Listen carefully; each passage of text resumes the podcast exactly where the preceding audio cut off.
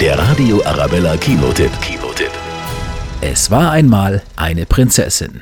Hübsch, volksnah, Lady Diana Spencer, Prinzessin von Wales. Eure königliche Hoheit? Die ganze Familie hat sich im Salon versammelt. Man wartet. Doch der Schein trügt, denn Lady Di ist an der Seite von Prinz Charles nicht mehr glücklich. Mami, was ist passiert, dass du so traurig bist? Da hilft nur eins, raus aus dem goldenen Käfig. Diana, die werden sich nie ändern. Du musst dich ändern. Während der Weihnachtsfeiertage 1991 beschließt Diana, sich endgültig von Charles zu trennen und die Royals hinter sich zu lassen. Ich mag Dinge, die einfach und gewöhnlich sind.